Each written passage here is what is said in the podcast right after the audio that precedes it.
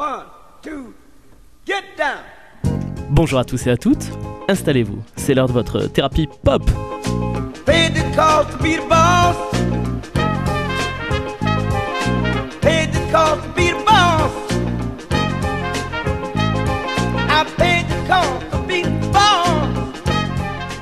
Chers amis, bienvenue à bord pour ce nouvel épisode de Thérapie Pop, l'émission qui décrypte pour vous la musique contemporaine des années 50 à demain.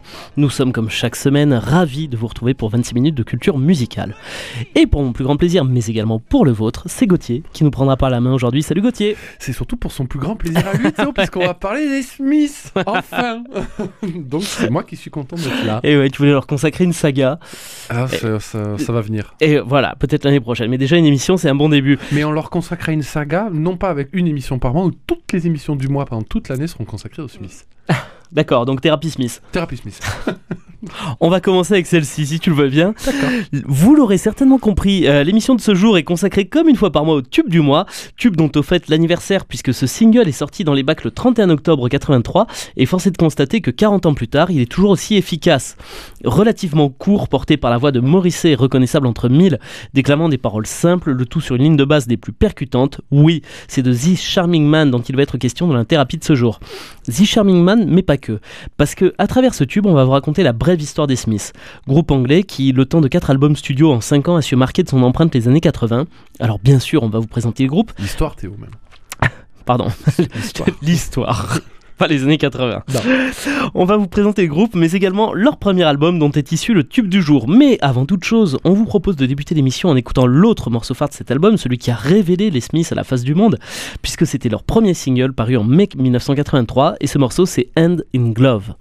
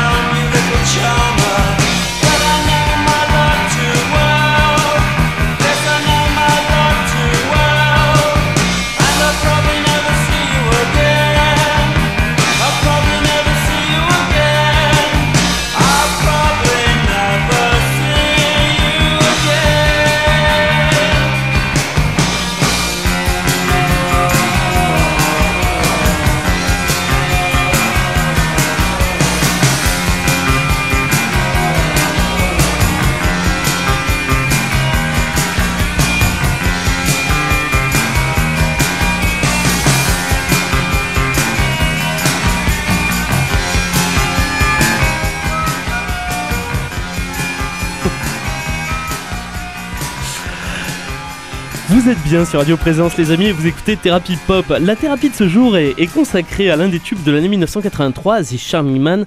Et ce tube, eh bien il a été pondu par les Smiths. Gauthier, est-ce que tu peux, en toute objectivité, nous présenter le groupe s'il te Mais plaît je peux bien évidemment, Théo, te parler du plus grand groupe du tous les temps, du monde, de l'espace intergalactique. Mhm. Et sinon, c'est un groupe de rock anglais qui a été formé à Manchester, puisque Manchester a su nous sortir de vraies pépites musicales. Mhm. On en parlait déjà en début de mois avec euh, Joy Division. En 1982, peu de temps après Joy Division, est composé donc du chanteur Morrissey, de l'immensissime guitariste Johnny Marr, de l'excellent Andy Rourke à la basse et du non moins bon batteur Mike Joyce derrière les fûts. Euh, c'est sur les débuts effectivement de ce groupe, comme tu le disais très justement Théo, qu'il faut revenir, c'est-à-dire 1983, la première année d'exercice, puisque c'est l'année où ils sortiront deux singles, deux chefs-d'œuvre, hein, bon, Hand in Glove et This Charming Man, comme tu l'as dit. Là aussi, mon cher Théo, très justement, juste à titre indicatif, foncez lire un livre de Nicolas Sauvage euh, Mhm. aux éditions Le Boulon, qui traite uniquement justement de cette période et dont on s'est très largement inspiré pour euh, l'organisation de cette émission, Théo. Merci Nicolas Sauvage. On l'aura compris, l'impartialité ne sera pas le maître mot de cette émission, mais c'est pour ça que nous sommes là après tout. Alors Gauthier, euh, bah, tu l'as laissé transparaître, tu as, euphémisme, un petit coup de cœur pour les Smiths. Je vais te laisser nous présenter ces messieurs, et à tout seigneur, tout honneur, tu voulais commencer par Morrissey. Oui, probablement le plus grand chanteur de l'histoire de la musique rock, à savoir Stephen Patrick Morrissey, un homme très étonnant. Vous, je pense qu'un jour on pourra en faire une biographie. euh, qu'on pourra qualifier de clivant dans tous les sens du terme, tout à la fois éminemment artiste et personnage parfois un peu douteux.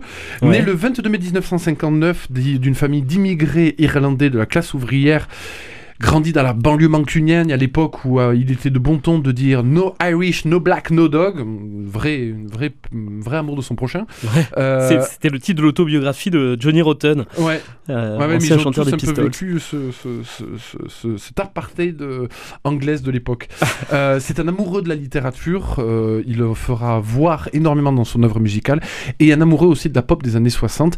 On lui doit notamment des inspirations à aller ch- chez, ch- rechercher chez David Bowie, notamment peut-être dans la façon de chanter, chez T-Rex Ouais. aussi, dans cette espèce de côté un peu euh, glam, un peu, un peu sexuel, sexualisé, et aussi dans le punk, puisqu'il est un enfant du punk, hein, mine de rien, mais pas chez les punks les plus connus, pas chez les Sex Pistols, pas chez les Clash, pas chez les Ramones, non, chez les New York Dolls, à savoir euh, l'un des seuls groupes de punk qui se travestissait plus ou moins pour euh, faire, Oui. euh, voilà, et dont, sur qui il signera une biographie de 24 pages sur les New York Dolls, notre cher C'est court. et qui s'est vendu à 4 3000 exemplaires, quand même, c'est pas rien, c'est rentable la page. Mais il n'écoute pas que, le, que les New York Dolls, Gauthier, parce que Morrissey, pour le coup, il a vraiment des goûts éclectiques. Il est très éclectique et puis euh, il- il y a vraiment un aspect de sexualité dans son chant, dans la personne qu'il est et de d'indétermination presque. Et effectivement, euh, grand amoureux du glam, grand amoureux de New York Dolls et grand amoureux des chanteuses France- de françaises, pardon, des chanteuses de rock anglaises aussi, mais françaises aussi, euh, dont il copiera parfois les envolées lyriques. L'un de ses amours de jeunesse était une chanteuse qu'on connaît assez peu en France, mais qui est très connue outre- outre-Manche, pardon, excuse-moi Théo, Mm. à savoir la chanteuse Sandy Shaw et sa chanson très connue, Monsieur Dupont.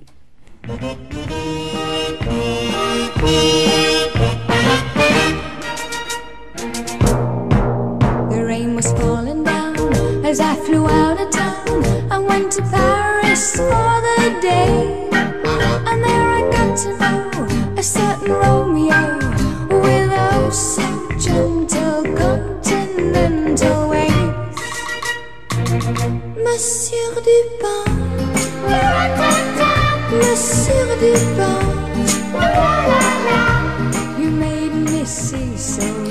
Vous entendez à cet extrait que Morisset aurait probablement aimé grandir euh, rive gauche à Paris à l'époque de Charles Trenet ou des, Je le crois. Ce genre de choses comme ça. ouais. Et avant de fonder les Smiths, ce bon Morrissey connaît une autre formation pour une brève, très brève aventure, Gauthier. Oui, c'est quelqu'un qui va se chercher pendant très longtemps, Morisset, qui va, enfin, qui va très longtemps plutôt chercher son groupe. Il commencera avec un groupe de punk, à savoir les Nosebleeds, je pense qu'on doit se prononcer comme Ouais. ça. Assez peu de succès, seulement deux concerts avec Morisset, avant de se lancer aussi dans une carrière un peu bah, de journaliste musical. En fait, avant de devenir chanteur des Smiths, Morrissey était quelqu'un de très connu à Manchester comme euh, influenceur, on pourrait dire, musical. Alors, notamment pour ses grandes, euh, grands articles dithyrambiques sur les New York Dolls, etc. Pour son amour aussi pour Patti Smith, etc. Et parce qu'il écrivait beaucoup aux journaux pour parler de cinéma, de musique, etc. C'était un peu un influenceur avant d'être un chanteur. Amusant, déjà dans les années 80. Ouais. Et c'est en 78 que se fait la rencontre fondatrice des Smiths par l'entremise du guitariste des Nosebleeds, Gauthier, je crois. Oui, le dénommé Billy Duffy, à qui on doit une merveilleuse rencontre lors d'un concert de Patti Smith, Ah ouais. où on présentera à Morrissey un certain Johnny Marr, qui à l'époque a 14 ans, qui s'appelle John Martin Maher. Alors, à titre indicatif, qui changera parce qu'il y avait déjà un John Maher qui était, sauf erreur de ma part, le batteur ou le bassiste des Buzzcocks, qui était un groupe très célèbre Ouais. de Manchester. C'est quand même pas de bol d'avoir deux musiciens qui ont le même nom dans la même ville. Donc, qui se fera rappeler de Johnny Marr. Alors, à l'époque, Johnny Marr n'a que 14 ans, donc ils ne vont pas monter le groupe ensemble, mais ils s'en souviendront quelques années plus tard. Et ce jeune Marr, il est un peu moins audacieux dans ses choix musicaux, hein, Gauthier? Oui, mais c'est un guitariste et quel autre groupe que les Stones, entre guillemets, Eh quand oui. tu veux aimer la guitare et les envolées euh, guitaristiques euh, de notre cher Keith Richards Vous avez un documentaire passionnant sur Keith Richards à titre indicatif sur euh, Canal Plus Doc euh, actuellement. Euh, Il y en a un autre sur chacun des Rolling Stones, mais celui sur Keith Richards est très touchant, très, très agréable. Donc en fait, une- en- tout ça pour dire que ce sont des goûts qui sont plus classiques pour un guitariste. Lui aussi, fils d'Irlandais, lui aussi aura un premier groupe très tôt, puisque ça sera dès ses 13 ans, un groupe au nom très étrange de Paris Valentinos. Pourquoi pas Et pourquoi pas, voilà, il en aura beaucoup d'autres et notamment un avec un dénommé donc Andy Rourke, vous l'avez entendu, c'est le futur bassiste donc Ouais. des, euh, des, des Smiths. Et il faut en parler de ces groupes parce que notamment l'un de ces groupes sera un groupe de funk. Euh, tout le monde voit, Ah. je suppose, ce qu'est le funk. Ce qui aura une influence majeure pour les Smiths. Allez écouter bon la- le jeu de guitare bien évidemment de Johnny de Johnny Marr, mais également les lignes de basse d'Andy Rourke. C'est souvent très sautant, endiablé, très funk justement. Euh, les sections rythmiques des Smiths sont souvent très sous-cotées, très peu écoutées, mais remarquables. Ouais. Et pour avoir un exemple merveilleux, allez écouter la chanson Barbarians, Begin and Home, où vous avez l'une des probablement les meilleures lignes de basse de l'histoire de la basse. Et donc, Johnny Marr, il aime les Stones, il aime le funk, mais il faut pas oublier d'où il vient. Et de Manchester. Et ouais. Et quand tu es né à Manchester à l'époque, alors c'est des groupes qui joueront une influence relative quand même sur les Smiths, mais tu es quand même en train de grandir avec Joy Division, New Order, les Buzzcocks, l'un des plus grands groupes de punk de l'époque, les Fall, euh, voilà, plein de grands groupes à l'époque Manchester et euh, éminemment euh, De- va devenir Mad Manchester, Manchester. ouais, mais euh, Manchester c'est un peu plus tard, ça sera Bah, les c'est années que les 80. Smiths, ouais, ouais, ouais, voilà. Mais au début, c'est le, le- le vivier de la cold wave, de la new wave, etc. C'est un grand vivier musical. Et c'est donc en 1982 que, comme une demande en mariage, Johnny Marr prend son courage et sa guitare à deux mains et va demander sa voix à Morrissey. Et oui, parce que Johnny Marr est à la constitution d'un énième groupe. Il se rappelle de ce Morrissey qu'il avait rencontré à un concert. Il a très probablement lu aussi des articles de, de lui, Ah, puisque bah il dira plus tard que notamment il avait été très intéressé par sa biographie des New York Dolls. On en revient comme quoi. Il C'était faisait partie des 3500. 3000 juste. 3000. Et effectivement, il va prendre son courage à deux mains, il va aller sonner chez Morrissey, le temps de rentrer dans la- dans l'appartement de ce garçon, de voir son environnement. Je ne décrirai pas la chambre de Morrissey, mais c'est des posters, c'est des livres, c'est tout un ensemble de choses, des, des- des documentaires sur des serial killers de l'époque. Enfin, c'est quelqu'un qui a un vrai univers à lui. Et les deux se disent, tiens, on pourrait peut-être monter un groupe. Ça n'a pas duré longtemps, puisque dès le lendemain, Morrissey l'appelle en lui disant, hey mec, viens. On y va. Et s'ils sont suffisamment talentueux pour se suffire à deux, ils reconnaissent toutefois qu'une petite section rythmique, ça peut aider un groupe quand même. Effectivement, on va chercher Andy Rourke, que donc Johnny Marr connaissait à l'époque. Euh, Mike Joyce viendra un tout petit peu plus tard, je, je passe les, les aléas de la découverte du batteur. Dès le 4 octobre 82, il y a le premier concert au Ritz de Manchester, rien à voir avec l'hôtel. Et Hmm. déjà à l'époque, on joue les premières compositions du groupe, Suffer Little Children, The Hand That Rocked the Cradle, des titres tous merveilleux, mais qui constituent aussi un peu les débuts des Smiths, à savoir ces chansons un peu dark, un peu lentes, qui caractériseront notamment leur premier album, dans cette espèce d'esprit un peu cold wave à la Echo and the Bunnymen. Et euh, tiens Gauthier, juste avant de marquer une petite pause, question toute bête, pourquoi ce nom des Smiths? Parce que Morrissey dira lui-même que c'est le nom le plus ordinaire qui puisse être pour des gens qui sont ordinaires. euh, voilà. On avait le Monsieur Dupont français de Sandy Show. Et, euh, Et on a- probable- probablement, ils ont parti un hommage à Sandy Shaw. On se marque une petite pause Gauthier? Avec Handsome Devil, la face B du premier single, Hand in Glove.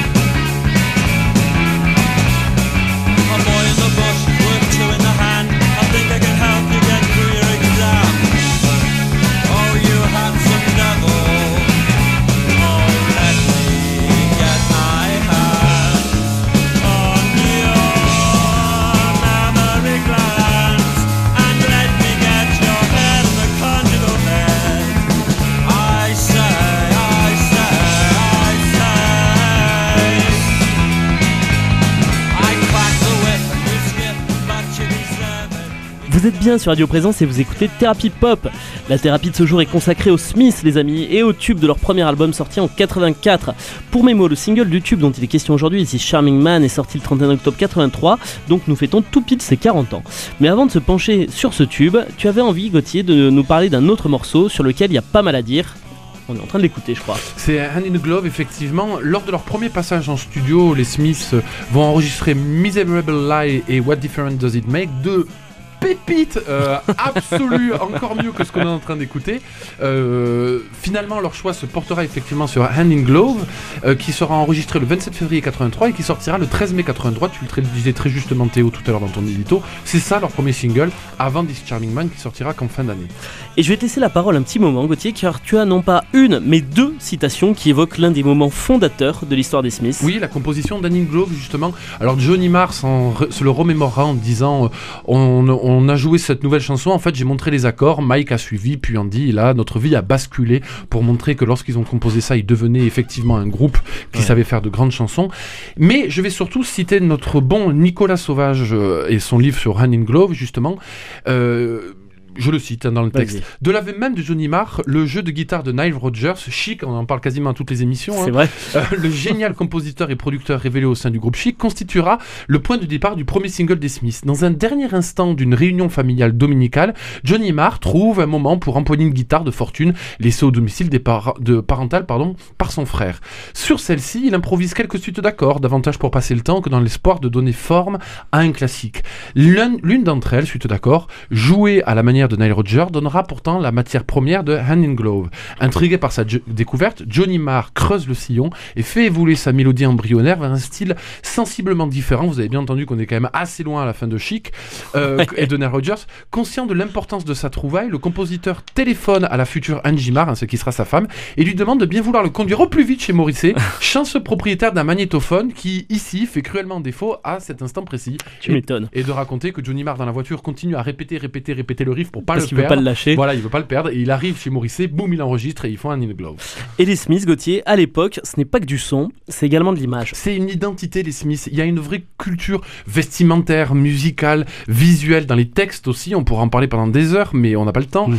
Euh, et effectivement, dès, cette première, dès, ce premier, euh, dès ce premier single, euh, on va aller chercher une photographie de George Omar, qui est un homme en fait tout simplement nu, qui montre son postérieur, qui s'appelle d'ailleurs A Nude Male, qui est éminemment euh, euh, et qui va provoquer l'indignation un peu dans cette Angleterre qui est encore malgré tout, mine de rien, un peu puritaine. Elle le sera toujours au demeurant, Ouais. la perfide Albion. Et c'est une grande tradition chez les Smiths d'aller chercher des pochettes très visuelles, très et puis très référencées. Je pense bien évidemment à la pochette de leur mythique immense de Queen is Dead, où on retrouvera l'acteur français Alain Delon euh, de- dans, dans- dans une capture d'écran, on va dire, du film L'Insoumis qui était sorti en 1964. Et fait cocasse, on va retrouver la chanteuse de ce bon monsieur Dupont, Gauthier. Et oui, puisque la boucle est bouclée quand euh, une reprise sera en- enregistrée par Sandy Shaw avec les Johnny Marr, Andy Rourke, Mike Joss, etc. euh, en accompagnement. Ouais. Et il est maintenant temps d'évoquer ce fameux Charming Man. Et avant toute chose, t'avais envie de replacer quand même un petit peu les choses dans leur contexte. Oui, parce que les Smiths, encore une fois, c'est euh, c'est difficile de se rendre compte à quel point ça pouvait être extraordinairement atypique, révolutionnaire. Enfin, révolutionnaire, il faut un son qui euh, gu- guitare basse. Enfin, voilà. Ouais. À côté, il y avait New Order qui était légèrement plus, par exemple, dans l'expérimentation, ou Kraftwerk ou des choses comme ça. Ouais. Donc, ils étaient avec un son relativement classique, mais d'une élégance absolue. Et surtout, dans un moment où la musique euh, pop devenait de plus en plus industrielle, devenait de plus en plus électronique. À titre indicatif, la même année que Hand in Glove, This Charming Man et euh, j'ai déjà perdu le nom, euh, Handsome Devil, excuse-moi, euh, sortait par exemple une chanson que vous connaissez tous pour l'avoir notamment entendue euh, dans Zoolander, c'est l'Infect Frankie, Frankie Goes to Hollywood de Relax.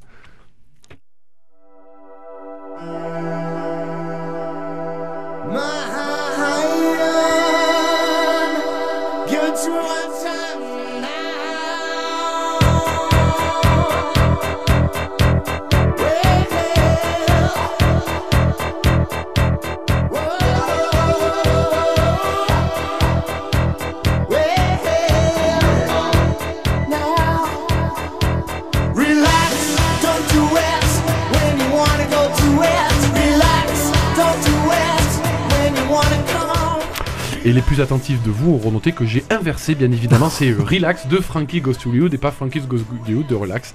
On est d'accord. Et dans les années Ça reste une bouse. Ouais, mainstream, on va dire.